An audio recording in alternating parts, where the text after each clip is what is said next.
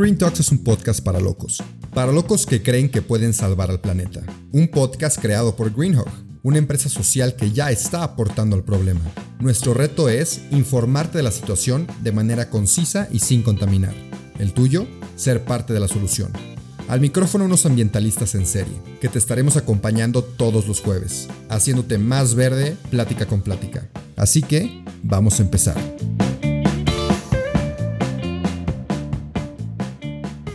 Hoy tuve la fortuna de platicar con Dulce Villaseñor, periodista, editora general de Culinaria Mexicana y de la Guía México Gastronómico, los mejores restaurantes de México. Tiene 15 años de experiencia en medios de comunicación, editando publicaciones como Revista Vanidades y Harper's Bazaar en español. Además de la gastronomía, lucha por hacer de este mundo un lugar mejor por medio del sitio de buenas noticias y vida sustentable, Woki. Te dejo aquí nuestra plática, fue bastante interesante, vale muchísimo la pena quedarte hasta el final. Así que disfrútala. Bienvenidos a otro episodio del podcast de Green Talks. El día de hoy estoy con Dulce Villaseñor, que ahorita nos va a platicar un poquito de ella. Yo ya les hablé un poquito en la introducción, pero bueno, no me gusta alargarme mucho en introducciones. Ya platicaremos todo acerca de Dulce. Este es tu episodio, Dulce. Bienvenida y me da mucho gusto que estés aquí con nosotros. ¿Cómo Muchas estás? Gracias, muy bien. Y tú, muy contenta de estar aquí, de, de, tener un espacio para poder hablar de este proyecto que me apasiona tanto, que se llama Woki que en verdad me tiene encantada desde hace casi ya un año que estoy en él. Te cuento un poquito de mí, como, como me dijiste, eh, soy periodista, bueno, comunicóloga para fines eh, prácticos, pero para fines reales periodista. Llevo más de 15 años de experiencia trabajando. Primero estuve en medios impresos, estuve durante muchos años en Editorial Televisa, dirigí la revista Vanidades, esa que, que las mamás o las abuelitas leen, sí. que todo el mundo es la referencia que tiene. Eh, también estuve en Cosmopolitan, fui chica Cosmo un, un, unos buenos años eh, y estuve en Harper's Bazaar, estuve, en fin, en el mundo de la moda, de la belleza, del estilo de vida, también estuve en un suplemento de sociales en el periódico El Universal y finalmente hace un par de años decidí emprender, salirme de este mundo de empresas grandes y empecé con, con mi esposo eh, un proyecto que se llama Culinaria Mexicana. Bueno, él, él, ya tiene 10 años con él, 13 años con él, y yo, yo me, me sumé. Hacemos libros de cocina, de gastronomía, de, hacemos la guía de los mejores restaurantes de México con San Pellegrino y Nespresso. Eh, y a la par, en cuanto me sumé a su equipo, vino la pandemia. Y la pandemia fue como, okay. Bueno, pues vas a estar todo el tiempo pegada a tu esposo, cosa que no quería, pero eso muchos me entenderán la hemos llevado bien. Eh, y a la fecha, eh, po bueno, pocos meses después de que empezó la pandemia, me buscó Fernando Arrangois, que es el CEO de Woki, eh, que me dijo que estaba buscando una editora web. En ese momento a mí me dio mucho miedo porque obviamente yo tenía mucha experiencia en print, no en digital, y cuando te dicen SEO, no sé si a ti te ha pasado, es como, ¿qué es eso? ¿No? Pero la verdad, tenía muchas ganas sí. de aprender, él me dio la, la, oportunidad.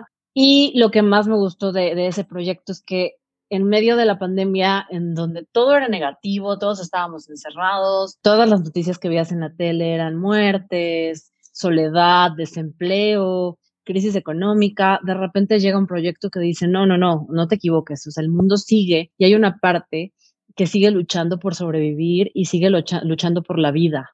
Y esa parte fue justo la que me llamó la atención de Woki me dijo, ¿cómo ves? ¿Le entras?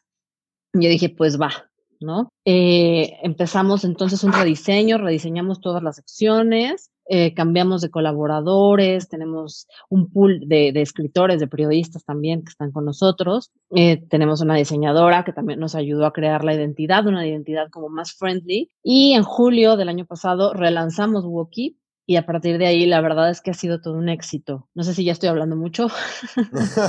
Me surgieron muchas dudas, ¿eh? tengo, tengo varias dudas. Y a ver, ahí vamos a pasar con lo de ahorita regresamos con eso, pero me quiero ir mucho más atrás y escarbar un poquito porque me dio curiosidad. Has hecho muchísimas cosas en el ámbito profesional.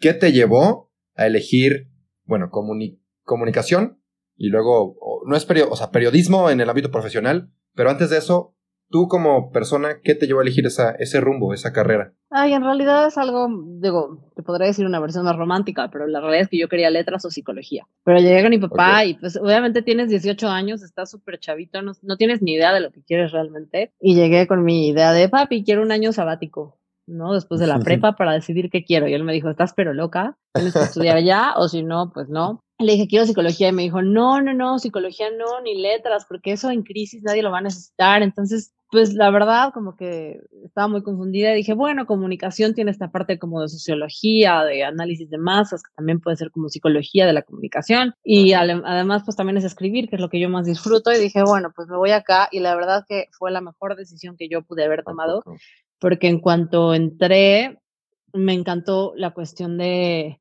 pues de la comunicación tal cual, del efecto que tiene en la sociedad y sobre todo eh, la, la, la, materia que más me gustó fue periodismo, ¿no?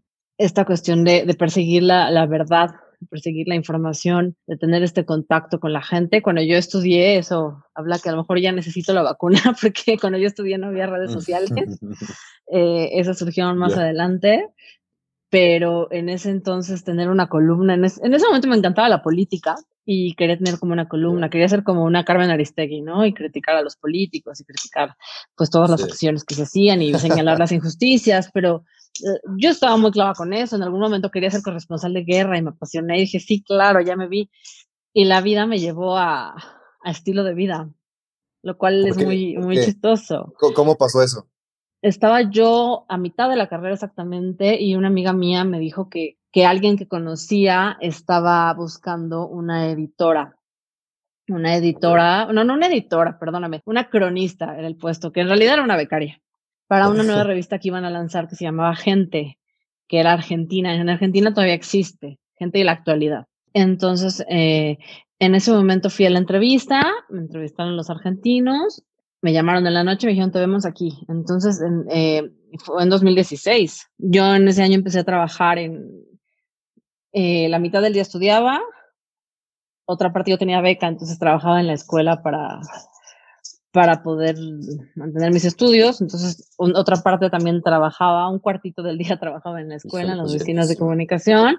Sí, no, era, yo no sé cómo le hacíamos a esa edad. O sea, me levantaba a las seis de la mañana, no, no, cinco y media, la primera clase a las siete, luego a, a la una acababan mis clases, de una a tres trabajaba en la escuela y de tres a cuatro me iba caminando a la oficina eh, y de 4 a 9 trabajaba ahí y llegaba a hacer tareas y aparte tenía un buen de vida social y tenía novios, o sea, yo no sé cómo le hacía. No, ¿verdad?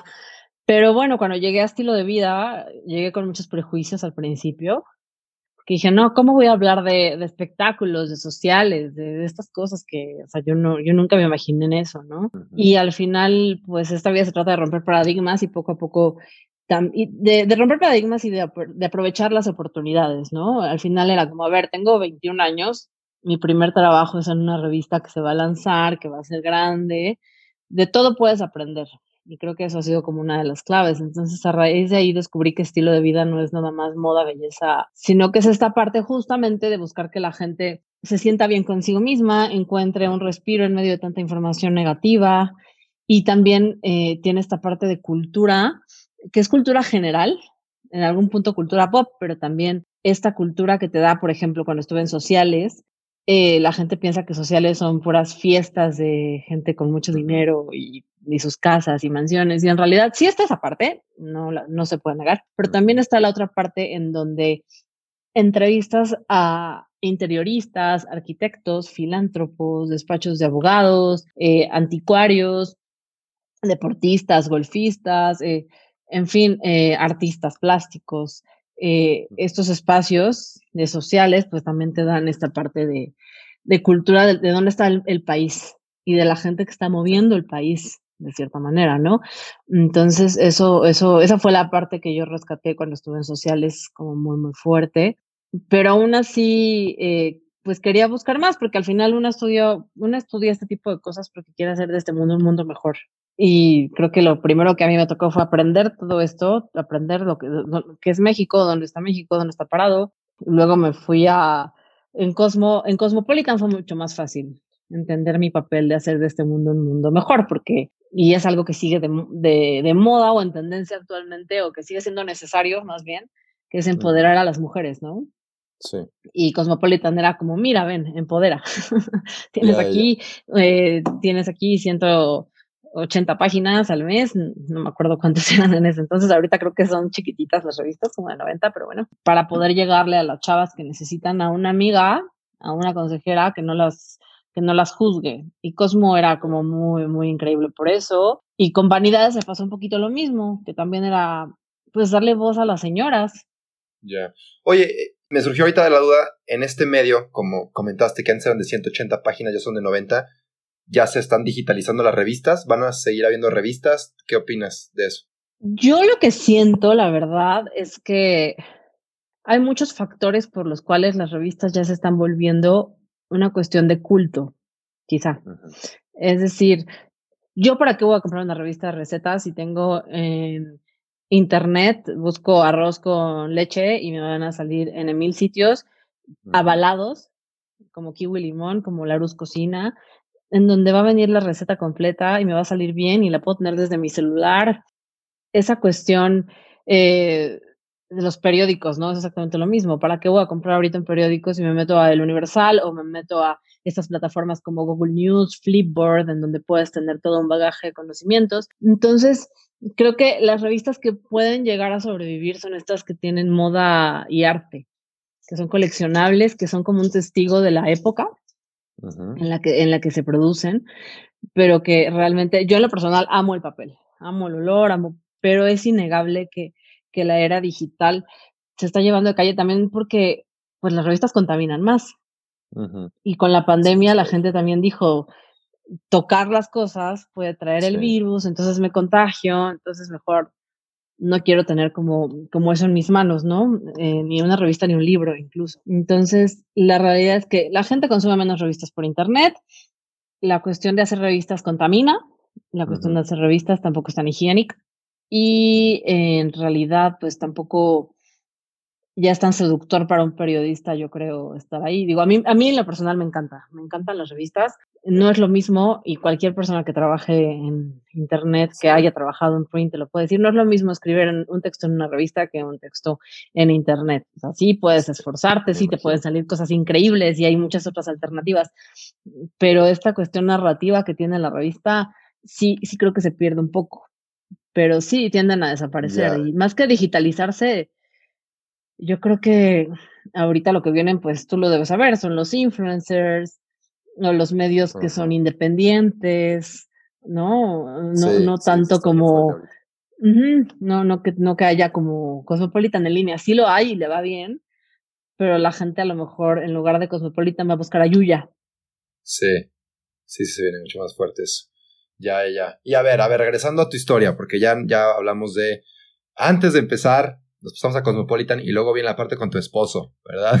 Y cómo estuvo esa unión y de, dónde sale eso y, cómo es trabajar con tu pareja. Me da, me da, mucha curiosidad. Mira, lo que pasa es que cuando yo estaba en Vanidades, estaba en Vanidades y en Harper's Bazaar, de hecho, al mismo tiempo, durante un buen rato, eh, mi esposo ya tenía la editorial e iba a hacer un libro de cocineras tradicionales oaxaqueñas lo cual implicaba ir a Oaxaca y entrevistar a 80 cocineras tradicionales sobre su historia de vida y también sobre una de las recetas que, que, que, las han marcado, que ellas ofrecen a los lectores. un libro muy, fue un libro muy bonito, pero él estaba solo y me dijo, ¿sabes qué? Pide unos días, échame la mano, vente conmigo a Oaxaca, alcánzame, porque él ya estaba allá, a entrevistar a las chicas, ¿no? A las cocineras, eh, porque pues me los voy a aventar yo solo. Teníamos a alguien más que nos iba a ayudar con las recetas, pero las entrevistas no, no tenía nadie. Entonces dije, bueno, va, me llamaba mucho la atención. Pedí los días de vacaciones, me fui a Oaxaca y entrevistamos en tres días a 80 cocineras tradicionales entre los dos, en, efecto. En tres días, tres días. En tres días, en tres días. Y fue la verdad algo muy conmovedor porque fue conocer como otra realidad de México.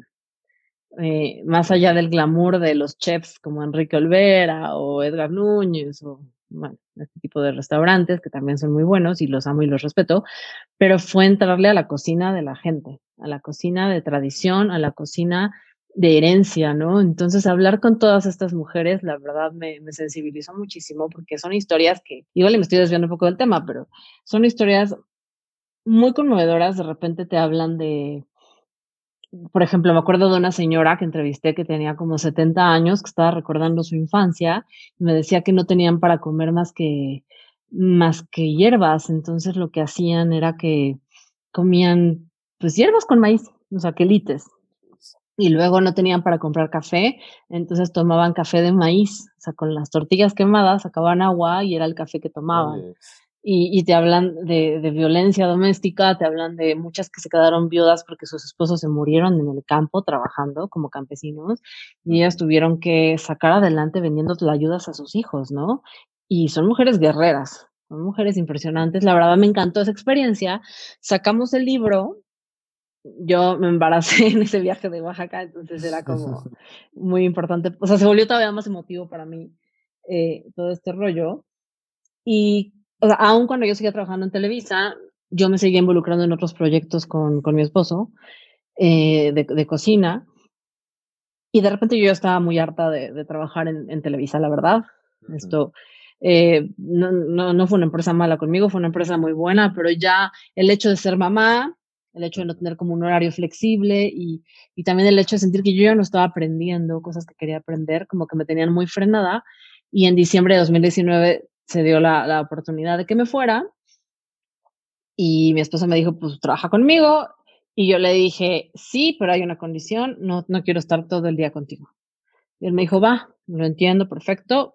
Y de repente pasó la pandemia. y, hemos estado pegados todo el tiempo, todo el tiempo. Sí, ley de Murphy. Y la verdad sí es como, como difícil. Para nosotros no ha sido tan difícil porque creo que eh, también pues nos casamos grandes, ¿no? O sea, bueno, yo me casé a los 32, él tiene 42, no se casó a los 40, 39 conmigo, pero al final fue como, como que ya veníamos como con experiencia de relaciones anteriores de lo que no se tiene que hacer, entonces fue como, como dejar fluir muchas cosas o dejar pasar cosas por las que la gente puede pelear de repente demasiado.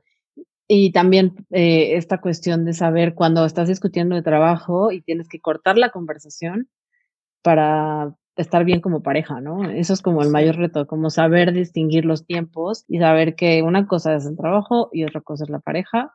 Y al final, como el complemento de, de, no estar peleando para ver quién hace mejor las cosas o quién, o sea, saber que cada quien tiene sus cualidades y que el chiste es complementarse. Creo que el error de muchas parejas que trabajan juntos es pelearse por ver quién es el más exitoso. Y en nuestro caso, la verdad es que fue todo lo contrario, ¿no? Es como admirarse el uno al otro. Pero sí, sí, sí es complicado, la verdad. Sí, no, me imagino, digo, no estoy en esa situación, me imagino, pero ojalá alguien que escuche que pueda estar en la situación de trabajar con su pareja, pues agarre tus consejos, ¿no? No se peleen y sepan dividir los tiempos. Pero también justo por lo mismo, yo busqué otro consejo como otras pasiones. Eh, si bien culinaria mexicana me hace muy feliz, eh, cuando llegó el proyecto de Woki a mi vida, fue como, claro, va a ser este mi bebé, ¿no? Esto es algo mío, esto es algo que, que yo voy a ver crecer, además de culinaria, y también es muy padre porque con eso se puedo llegar y él me da consejos y le platico y todo, pero, pero mantenemos también cada quien sus pasiones, ¿no? Claro, es buenísimo. Y qué bueno que tocaste ese tema porque ya es el, el tema que vamos a tocar ahorita. ¿Cómo llegaste a Woki y qué es? Platícanos. Pues llegué por LinkedIn. o sea, ni ah, siquiera fue. Buenísimo ese LinkedIn. La verdad sí, o sea, Fernando me, me buscó por LinkedIn y yo dije, ah, va. Eh, y yo justo en ese momento estábamos con la pandemia y teníamos poco trabajo en culinaria mexicana y dije, es que necesito otra pasión. Y parece que uno sí llama lo que quiere, porque en ese momento me escribió Fernando, mm, empezamos a hablar por teléfono y me, me contó del proyecto y él me dijo, a ver, o sea, es una empresa chiquita, ¿no? Es una empresa que yo estoy haciendo, que estoy apostándole todo. Hay un grupo de socios que creen en el proyecto, que me están apoyando. ¿Cómo ves? ¿Le entras? Y yo, pues sí, porque me daba, me daba, Woki me dio la oportunidad de aprender dos cosas. La primera es esta parte de periodismo digital, que yo, si bien lo había trabajado, no lo tenía tan explotado, que es un mundo maravilloso y otro lenguaje y una adrenalina a veces impresionante. Y la segunda cosa que me dejó explotar fue la vida sostenible o sustentable, ¿no? Porque está el debate. De Tú lo debes saber. Sí. Sí, sí, Pero es algo que la verdad antes yo no lo tenía tan presente y cuando nació mi hija me empecé a cuestionar mucho de qué planeta le estoy dejando, qué planeta le quiero dejar, qué estamos construyendo. Y, y Woki me dio justamente la, la opción, la alternativa de, de entrarle a este mundo con otras miras que no sean las de las de la escuela quizá, o las de, o sea, como cuando en la escuela te enseñaban a reciclar basura, ¿no? Que era, ay, la clase, qué flojera. O sea, siento que Woki me dio la, la pasión por, un, por la vida sostenible que, que yo necesitaba y me, me, hizo dar cuenta de algo muy importante que, que creo que es clave, que actualmente en estos tiempos, sobre todo después de la pandemia o durante la pandemia, nos dimos cuenta que, que buscar un mejor planeta o un planeta más verde ya no es una moda, ya es una obligación, es una obligación integral, o sea, que, que, involucra todo lo que yo había estado trabajando en todos mis años, tiene contacto o tiene una conexión con, con eso. Es decir, la moda, la belleza, eh, los viajes, eh, la psicología, eh, todo, todo el desarrollo humano, todo tiene una conexión, la tecnología, todo tiene una conexión directa con la, con la necesidad de una vida mucho más sostenible. Y la verdad es que es así porque llegué a Woki y esas son las dos cosas que me ha dado hasta ahorita. Ya, buenísimo. Y sí, como es, es una obligación totalmente. Y, y en sí, ¿qué es Woki? Es una página y tú publicas hay otra cosa, también lo de, la, lo de la adrenalina me dejaste pensando, ¿cómo que hay mucha adrenalina en el periodismo digital? ¿Y, y qué es Woki como tal, físicamente? Mira, lo de la adrenalina me refiero a que estás al pendiente todo el tiempo de las tendencias que están ocurriendo en Internet o de lo que ocurre en el mundo. Entonces, de repente, por ejemplo, la semana pasada, el mismo día se aprobó oficialmente la ley Olimpia en la Cámara de Senadores, la ley que, castiga el acoso cibersexual o, o los chantajes cibersexuales por medio de fotos. Ese mismo día se aprobó la ley de la menstruación digna en México, donde las escuelas van a tener derecho a regalar, bueno, van a tener la obligación de regalar productos menstruales a las niñas, de no cobrarles. Y eh, ese mismo día se aprobó ley en contra del uso de cosméticos en animales, de las pruebas cosméticas. Entonces fue, fue, todo el mismo día y fue como, wow, tengo que armar estas notas, tengo sí. que ver qué hago, qué vamos a hacer, vamos a armar un video, vamos a armar un post, vamos a ponerlo en Facebook, vamos a ponerlo en LinkedIn, vamos a ponerlo en TikTok eh, qué ángulo va a tener la nota y todo es como inmediato porque tienes que estar en la tendencia, tienes que subir la nota a tiempo, si no te pierdes. Y ese tipo de adrenalina que en, en, en impreso realmente, bueno, si tienes, si trabajas en un periódico diario, sí lo tienes, pero si trabajas en una revista mensual o bimestral, pues, pues la verdad es que dista mucho de, de tener como como esa inmediatez, ¿no? A eso me refería con adrenalina. Esa es la primera pregunta que me hiciste. La segunda, sí, sí. ¿qué es Woki? Woki es una plataforma de estilo de vida sostenible y de buenas noticias. Nosotros lo que buscamos okay. es por medio de todas las vías, no solamente el sitio web, de, nuestras redes sociales. Queremos hacer un podcast próximamente. Pensamos hacer eh, eventos. Hay una fundación también de Woki que, que está en proceso de crearse. Y lo que queremos, el objetivo de Woki es hacer de este mundo un mundo más verde y un mundo más feliz y positivo. Creemos que el bombardeo de información negativa que existe actualmente en los medios de comunicación está mermando en la salud de las personas. De hecho, hay un término que ahorita te busco cómo se llama, doom scrolling creo que se llama. Sí, doom scrolling. Eh, el doom scrolling es esta adicción de la gente que tiene de scrolling, ya sabes, de estar como bajando el sitio, recorriendo los sitios en búsqueda Ajá, pa, pa, de no, información negativa. Sí. Entonces, doom scrolling específicamente es el vicio cada vez más presente en las personas de todas las edades de buscar información negativa y de consumirla y crea un círculo vicioso porque consumes información negativa, te pones de malas, te pones triste, te pones tenso, te preocupas, eh, generas a lo mejor una sobreempatía con ciertas circunstancias que no están eh, cerca de ti o en tus manos resolver, te sientes cansado, tus conversaciones con las personas se basan en eso. Eh, no sé si tú lo has notado con el tema político en, en México, ¿no? Que de repente sí. en México es de, ay, es que el presidente no sé qué, y entonces tu tía se clava hablando mal del presidente y tú acabas de, ya no me digas porque me pones de malas, porque no quiero, ¿no? Y, y no es que, no es que cierres los ojos ante esas realidades. Ojo, no es como de, ay, o sea, yo voy a jugar a las muñecas mientras el mundo se destruye. Eso no es walkie walkie, es, sabemos que el mundo tiene muchos problemas, sabemos que México, que es donde nació walkie, tiene muchísimos problemas, pero en vez de soltarnos a llorar y comunicar lo negativo, vamos a dar opciones también de qué podemos hacer o qué se está haciendo ya para contrarrestar todas estas claro. crisis humanitarias. Eso es una de las bases de Woki, eh, mantener eh, al lector reflexionando sobre las posibles soluciones y no solo eh, enviciándose con los problemas, ¿no? Ok, ok, perfecto. No, hombre, suena, suena buenísimo y sí, sobre todo con el tema del cambio climático, es como que negativo, negativo, vamos de mal en peor. Y pues de nada sirve estar en ese ambiente bajo, ajá, negativo, ya ni te motiva. Y luego aquí he notado mucho en México que la gente se queda de, ¿es todo o nada? Lo acabo de platicar con Miguel. Entonces dices, no, pues si el mundo ya se va a acabar, ni para qué hago cosas. Entonces siento que es buenísimo el decir, ¿sabes qué? Sí está el lado positivo, sí está el lado de esperanza para poder actuar en ese, en ese aspecto. Y bueno, paso ya para no quitarte demasiado tiempo a una sección que me gusta mucho, que es la sección de consejos, y vamos a poner a prueba toda tu experiencia con Walkie. Porque te voy a pedir, tomando en cuenta lo que has aprendido en tu experiencia con Walkie, te voy a pedir algunos consejos para llevar una vida más sostenible y también aprovechando toda tu experiencia, algún consejo para alguien que está en el medio de la comunicación, de, de, cómo, de cómo escalar o de cómo encontrar tu pasión en este medio. Entonces, consejos de vida sostenible y consejos en cuanto a eh, comunicación en el ámbito laboral. Buenísimo. Bueno, eh, de vida sostenible hay muchísimos, les recomiendo que se metan a walkie.com y también a, nuestro TikTok y a nuestros Reels, que es en donde damos consejos prácticos, sobre todo, para estar en esto. Eh, perdón, es que me viene a interrumpir cierta personita, entonces. Hola. eh, eso fue. Perdóname. Una de las cosas más importantes de, desde donde vengo es la moda.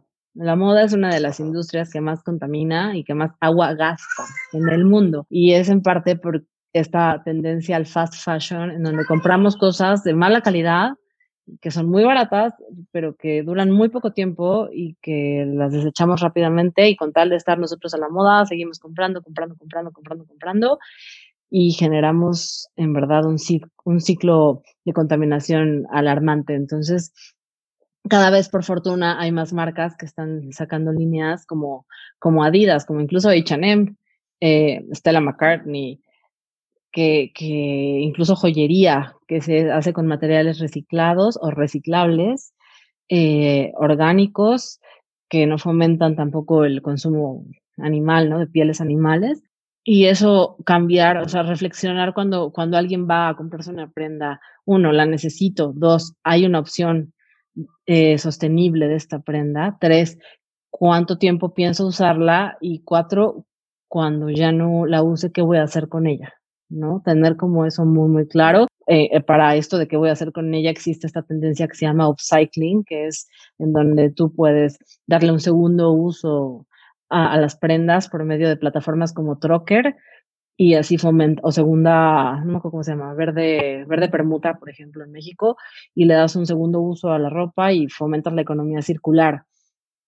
Eh, esa es una. En cuanto a alimentación, pues sí, también es un hecho que la industria que más eh, emisiones de carbono genera es la, la, ganadería, la ganadería para consumo humano, porque acaba con territorios, de hecho, algunos incendios se provocan para poder tener más territorio para las, para las vacas, para los cerditos, eh, además de que están en condiciones deplorables, de que no se sabe qué hacer con las heces, y que los granos que se, que se producen para que ellos coman también quitan consumo humano, e, es, todo un problema. Entonces, reducir el consumo de carne roja por lo menos eh, a una vez a cada dos semanas, ¿no? O sea, si, si, no, si no se puede optar por una dieta vegana o vegetariana, que lo entiendo, yo, yo no soy vegana, me encantaría, pero también trabajo en, en gastronomía, entonces, pero sí lo que busco es ir a restaurantes responsables, en donde por lo menos sepa que los animales no fueron maltratados, eh, en fin,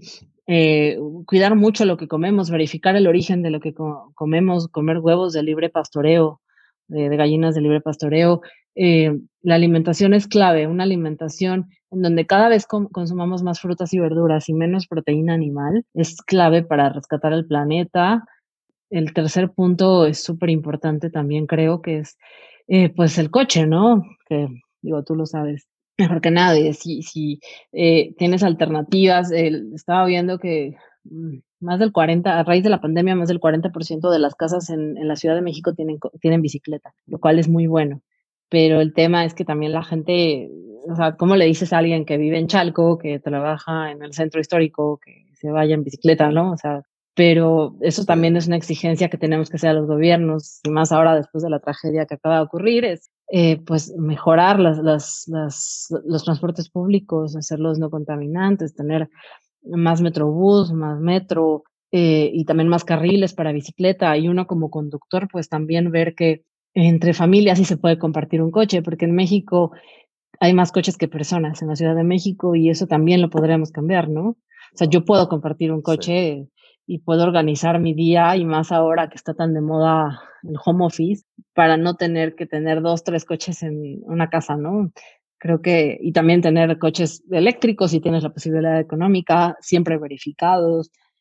Y lo mismo ocurre con los electrodomésticos de tu casa, ¿no? Mientras más viejos sean tus electrodomésticos, más contaminan porque no tienen una tecnología de ahorro de energía.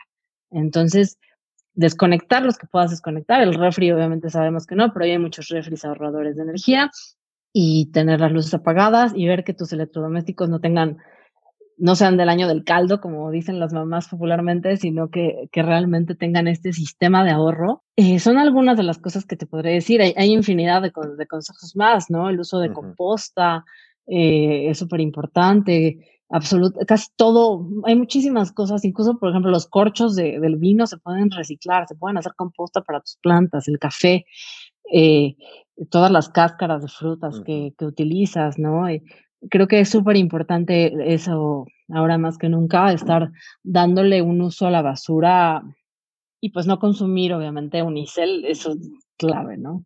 Lo triste es que todo contamina, todo, todo contamina. Lo increíble es que también, a pesar de que todo contamina, el impacto que podemos tener tomando mejores decisiones de compra y de hábitos puede ser muchísimo, muchísimo, muchísimo si, si cada vez nos sumamos más a esto. Esos son los consejos de vida sostenible. Te puedo dar mil más.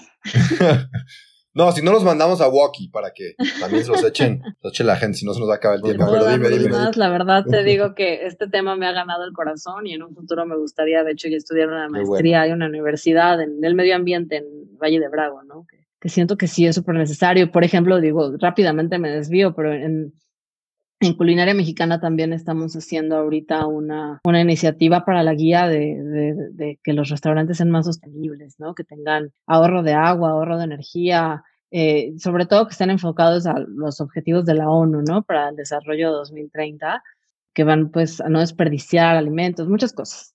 O sea, yo creo que ya te digo, en la industria restaurantera también es una obligación. Pero bueno, volviendo al tema que me decías de qué consejo le daría a alguien que estudia comunicación, periodismo, eh, creo que una de las cosas más importantes es que nunca tengan prejuicios ante lo que pueden aprender de cualquier lado, porque a veces la soberbia es el peor enemigo del crecimiento.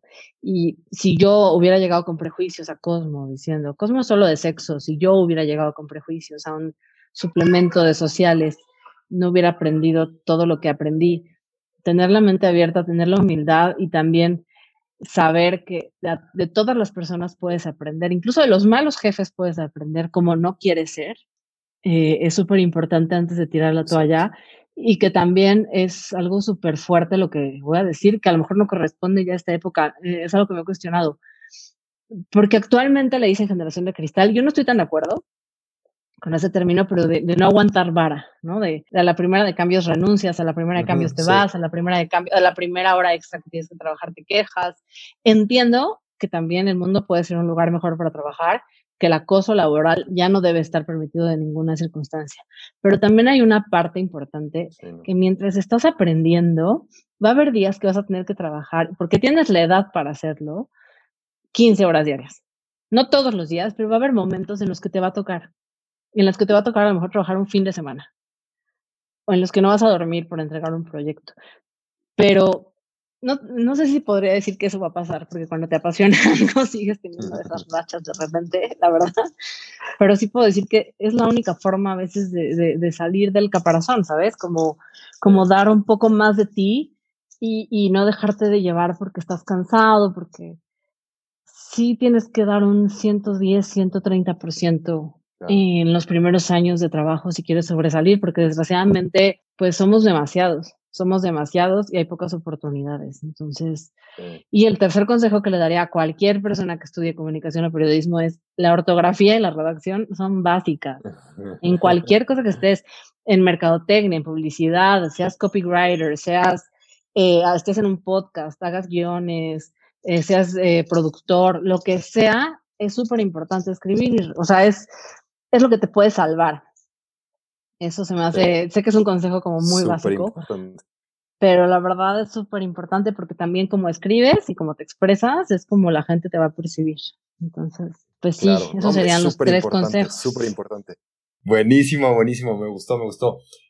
Es que, ay, aparte me salen tantas cosas, pero no, a ver, déjame organizo. Eh, el segundo consejo fue, ah, ok, aguantar vara, eso me gustó, de verdad me gustó porque también es lo que te forja, es lo que te da todo ese callo que vas a necesitar después. Entonces, eso de aguantar vara me gustó bastante. Y bueno, ya para concluir y para ir cerrando esto, a todos mis invitados, ya en la, parte final del podcast les pido un consejo, pero de vida. Yo que estoy chavo o cualquier otro ahí por ahí que le, que le pueda servir en su vida, no tiene que ser directamente ligado a la vida sostenible o a la comunicación, sino un consejo de vida que alguien te haya dado que crees que le pueda servir a quien te esté escuchando. Yo creo que ahora sí que carpe diem, aquí y ahora. Es súper importante eh, yo estuve súper enferma en diciembre de, de, COVID, estuve 15 días internada, estuve a punto de, ser intubada, no me daban mucha, muchas buenas esperanzas, no, falsas, o sea, no, no tenía como mucha, no, no, se pintaba un panorama muy optimista, ¿no? Y entonces ahí lo que yo extrañaba cuando estaba en el hospital era eh, el pastel de chocolate, la playa, la sensación del mar, eh, los besos, ¿sabes? Como que extrañé cosas que siempre uno da por sentado, ¿no? Tomar agua de limón o pararte, a tener la capacidad de pararte y bañarte solo. O sea, cosas que en verdad damos súper, súper, súper, súper por sentado, sobre todo cuando somos jóvenes, porque todo lo tenemos y, y nos lo vivimos lamentando por cosas que no tenemos y eso es en realidad como muy desgastante porque cuando llega el punto en que ya no tienes esas cosas, dices, chin, ¿Por qué no las valoré? ¿Por qué realmente? Mm. Y suena a cliché, un poco la película esta de Disney, la de Soul, ¿no? No sé si la viste, esta parte de, o sea, cuando, cuando se vuelve humano, eh, bueno, la gatita, ya sabes todo este show, ¿no? Pero que disfruta una rebanada de pizza y dice, wow, o que escucha música, ¿no? O que ve bailar a la gente, o que, o que puede aplaudir o caminar, o sea, en verdad, valorar como todas esas cosas puede salvarte de cualquier mal, mal día. O sea, si dices, sí, o sea, hoy estuvo de la fregada, pero digo, me pude tomar una copa de vino que me encanta o pude abrazar a alguien que amo, no sé. Creo que, creo que es súper importante estar aquí y ahora y más en estos tiempos en donde no nada está como tan claro, ¿no?